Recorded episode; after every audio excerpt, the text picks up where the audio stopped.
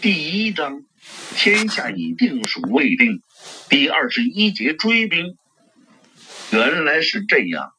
邓明看见这些万箭的将官互相攻击，不由得笑道：“你们担忧熊霸总对抗王师，所以就哄骗熊霸总。听见熊霸总提出一个诈降的计划，你们就将计就计，假装同意了下来。正是。”正是那群跪在地上的将官纷纷点头称是。作为同谋，现在大家只有把责任都推给熊兰，才能争取自己脱身。虽然听上去这个明军头领说的话好像是在讽刺大家，但将官们仍旧连声附和。他们一厢情愿的盼望，可能明军还有用得着将官的地方。讽刺一两句也算不了什么。雄马总则是担忧万县城里有人不识大局和朝廷顽抗到底，所以就想出了这么一条计策，说服大家老老实实的投降。邓明说出下半截话后，没有人再接茬了，顿时都闭上了嘴。熊南也摸不清邓明到底是什么意思。只是偷眼观察邓明的表情，所以这是误会了吗？你们原来都是志同道合的人。邓明摆摆手，忍不住笑道：“都起来吧！”也给熊把总松了绑。但跪在地上的那伙人却没有敢立刻站起来。邓明看上去虽然显得和善，但这群人对他并无了解。觉得片刻后也许就会翻脸，为什么都不起来？我说错了吗？是不是有人不是这么想的，而是打算以后找机会再叛变朝廷？邓明这话一出口，那个人再不起来，就坐实自己居心叵测了。于是大家就战战兢兢的慢慢站起来。不过，不少人膝盖还没敢完全站直，暗暗做好了准备，等着邓明一声大喝，就再次跪倒求饶。周开荒见邓明一个人都不打算杀，就皱起眉头叫了一声：“邓先生。”邓明很明了，这些将官都是满口谎话，但是并不打算追究。难道要把这些刚刚投降过来的人都杀了吗？虽然邓明在战场上已经亲手杀过人，但还是不可能杀一批向自己求饶的人。毕竟他们是人类，而不是猪狗。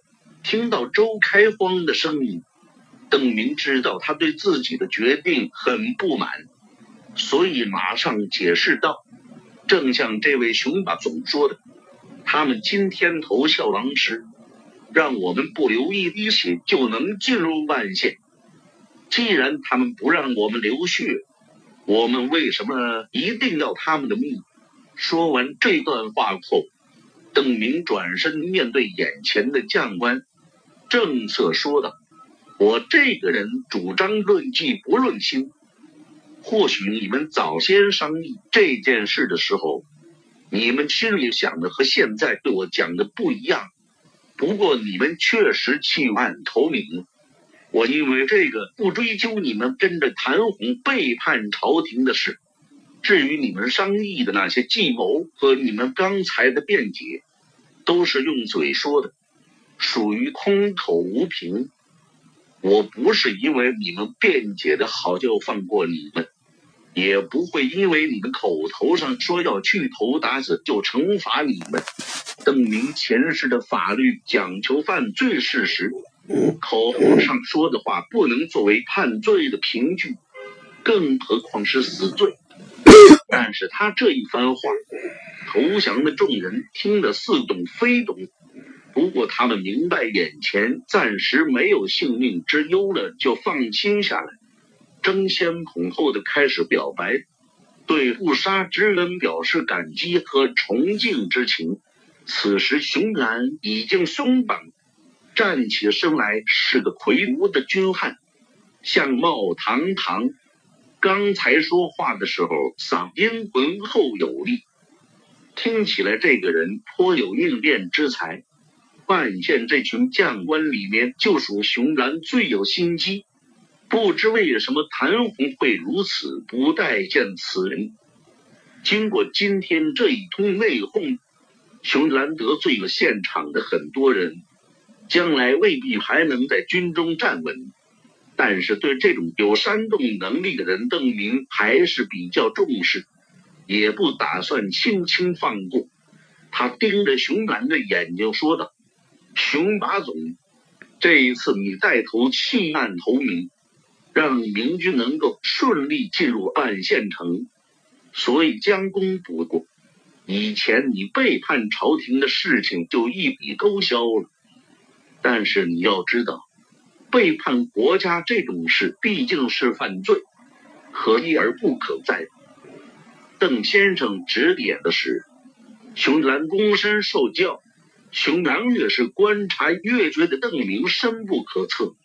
从来川军和闯营的矛盾都是不可调和，可是眼前两个阵营的人都对邓明表现出尊重和服从。在这个讲究其心可诛的时代，邓明论论迹不如论亲的奇谈怪论做依据赦免众人，但是明军将领却没有出现什么反对之声，更是说明此人在众人心目中有相当高的地位。新津侯现在是我们的俘虏，不知道万县城中有没有牢房。邓明让人把谭红和他的五十多个死党送到牢房里去，而且交给熊兰等人去看押。有牢房，有牢房，这些人果然立刻应承下来了，在明军士兵面前领路，押送着他们的老上司，把谭红一伙人带去万县的牢狱里看管起来。刚才除了周开荒以外，没有其他反对之音。等到熊兰和谭红等人离去后，赵天霸第一个出声：“邓先生实在是太心软了。熊兰这次已经没用了。”李清汉接口道：“邓先生为何不杀了他，以安抚其余人的心？”他们一定会感恩戴德，为先生效力的。熊兰怎么会没用？他可是个家贼，对谭红的军情比我们了解的多。要我说，应该把其他的那些家伙宰了。周开光存着一个念头，想要收编谭红的余部，所以一开始就放弃了对熊兰的杀心。这些人反复无常，商议这样的阴谋诡计，怎么可信呢？他们就是不商量这个阴谋，或者我们不知道他们曾经这么商量过，我也不会信得过他们。难道你们会信得过他们吗？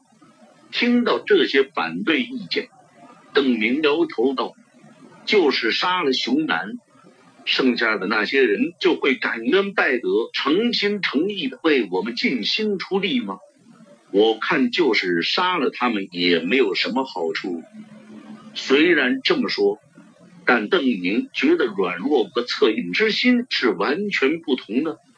周开荒他们可能还是分不清两者之间的区别。赵天霸一直认真的听着邓明的辩解。像是为了证明邓明的怀疑，在他说完后，赵天霸飞快的追问道：“邓先生其实就是不想杀人，对不对？”见邓明不置可否，赵天霸又大声的重复了一遍：“邓先生就是太心软了。”不过万箭城中可虑的也就是熊兰这个小人。以前只听说他是个溜须拍马的鼠辈，不想知道临头居然还有不少伪主义。李清汉在边上评价道：“现在他和其他的鼠辈算是水火不相容了。”我们也不用担心这群将兵还能一起搅起什么乱子来。把谭红、秦修才一伙送进大牢，派人认真看管起来后，熊楠和他的同僚们走到县衙的大厅中，周围没有了明军士兵，气氛有些尴尬。大家看向熊楠的表情都有些复杂。刚才他们为了给自己脱罪，都欲置熊楠于死地，现在侥幸活命。几个人凝神屏息，等着。只要熊兰破口大骂自己不讲义气，就要反唇相讥，马将回去。熊兰先是左右环顾了一圈，再次确认没有明军的士兵后，猛地向周围人深躬行礼，多谢诸位兄弟救命之恩。大家万万没有想到熊兰这个做派。一时间都吃惊的说不出话来。熊兰做出一副后怕的表情，用手连连拍着自己的胸脯，大声感慨道：“刚才那个邓先生本来是要杀我的啊！他担心我是这一军领头的，是要杀我的。幸好诸位兄弟有机智，做出一副和我有仇的模样。哎呀！”我当时真是给吓傻了，多亏你们反应快，我连忙跟着有样学样，这才化解了邓先生对我的杀心。刚才没有一个人是这么想的，他们只是想把熊兰推出去顶缸。现在看见熊兰不但没记仇。还长吁短叹，表现出一副劫后余生的感激模样。没有一个人想出来该说些什么。刚才诸位兄弟为了救我，那可是把脑袋别在裤腰带上。熊男继续在大发感慨：我本来以为诸位兄弟会为了自己的性命安全，矢口否认我们商议过这件事。熊兰立刻给大伙分析：如果万剑的将官不发生争吵，邓明肯定会认为他们是拧成一股绳的紧密团体。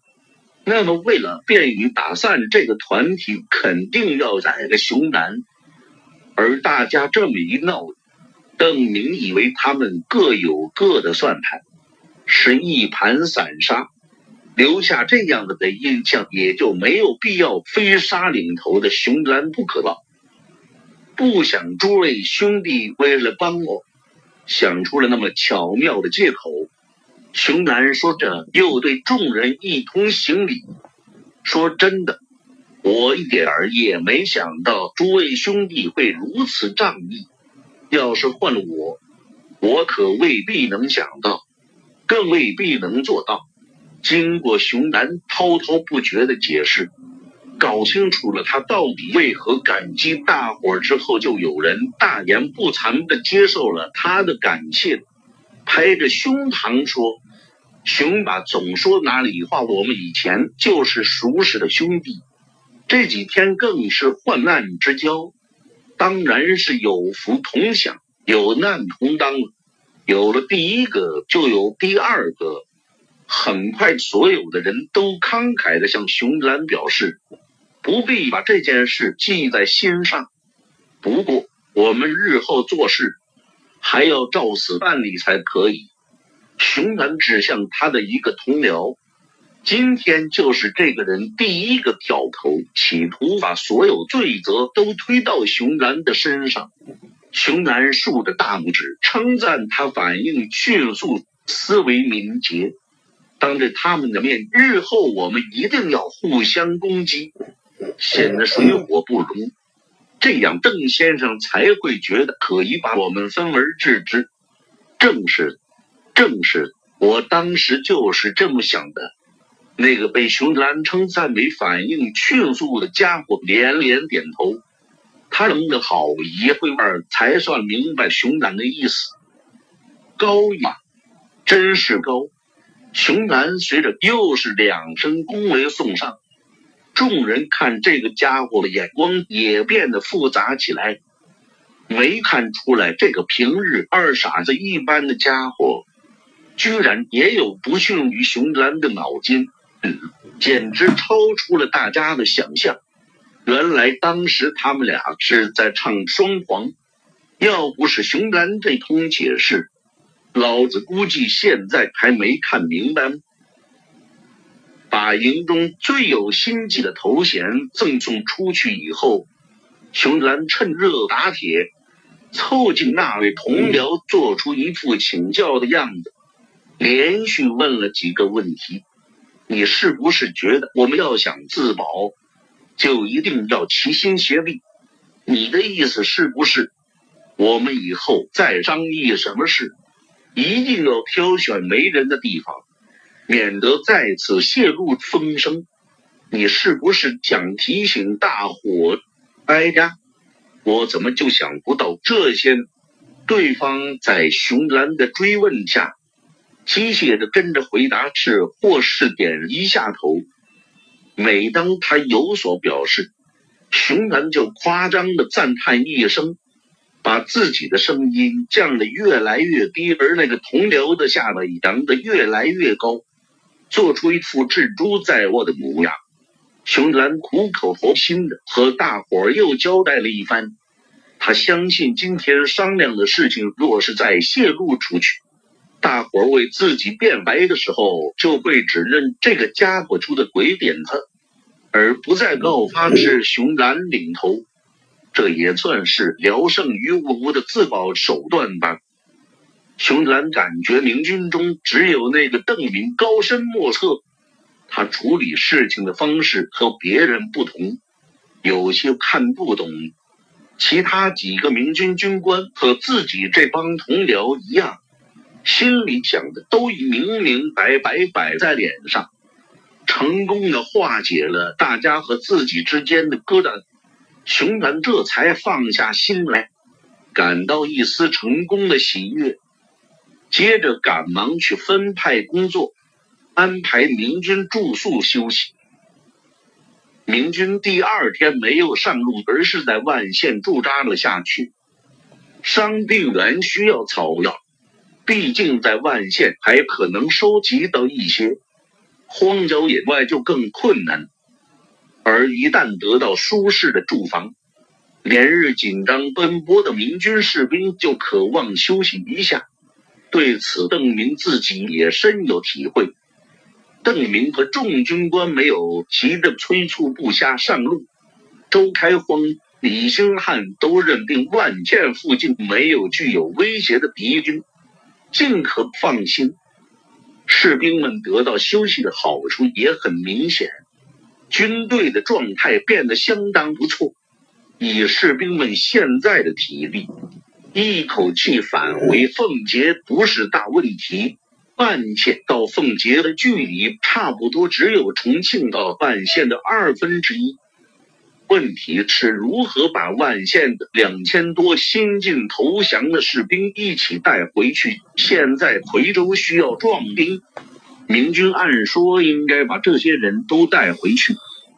本来在谭红的南大营俘虏了数百俘虏，再加上万县这一批，总计会有三千人，比自己手下可靠的士兵还多。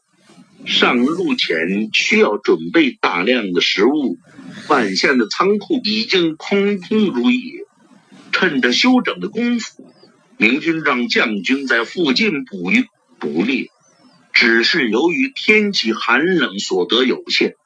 估计照这种工作进度，恐怕没有个十天半月凑不出足够行军的粮草。沿途人烟稀少。收集粮草不但会影响行军速度，而且数量非常不可靠。留下一些人在万县，明军中有人提出这个建议，正符合熊兰的心意。万县城防被严重破坏，留下明军自己人防守太危险。如果留下一部分将军防守的话，虽然他们可能再次叛变，但明军毕竟要返回奉节，总不能无限期的在这里待下去。明军军官们在县衙门里讨论了一番，迟疑不能做出决定。突然有人风风火火的冲进县衙，向军官们报告：“达子，达子来了！”什么达子？休要谎报军情！李清汉不满的呵斥道：“真有达子来了！”这个士兵说：“他在万箭上游的岸边监视捕鱼的将兵，远远的看到有船只沿江而下。”打着清军的乐器，据他说，船只绝不是一艘两艘，而是实力相当可观的一支船队。周开荒不相信，向周围的军官们问道：“你们说，达子有实力进攻凤节吗？”所有人都知道，凤节有文安之的大军，消灭谭红后，附近不会遇到什么有威胁的敌军。难道重庆会为了我们这些溃兵出动大军，出动大批军队需要消耗很多物资？这是常识。如果重庆真舍得为追击溃兵而出动大军，那他们早就动手了，也不该等到今天。因为我们不是溃兵。邓明轻声说道：“我们击溃了谭红。”闹出的动静不算小了，不知道他们来了多少人。李清汉总是一副信心十足的模样。邓先生说的不错，我们不是溃兵，大子来了也不过是送死罢了。去看看吧。众人没有心思再议论收集粮草的问题了。他们从谭红那里缴获了十几匹马。进了万建城，又设法搞到几匹，足够决策层的军官们使用。邓明这些日子也学会了骑马，听说有敌军前来，不由心中着急，自然不肯待在衙门里坐等消息。虽然自己骑技不太好，但是肯定比走路快。就坚持跟着众人一起去山上，亲眼看看情况。我只是看看情况，我不懂打仗，不会干涉这些军官的决定。邓明和周开荒等人一起离开万县，直奔上游而去。不多时，他们就策马上山，站在制高点上，遮蔽物不多，冬季视野相对开阔。山坡上有一块一块的梯田。长江从脚下流过，可以望见远远的江面。只见遥远的江面上，船帆遮蔽，清兵的船只铺满了长江的水道。这怕不是有三四千人之多。见到这样的场面，周开荒大出意料，吃惊的说道。紧跟着，他又看到视线尽头的山峦背后，还有更多的敌船驶出，不止，可能闹有四五千人。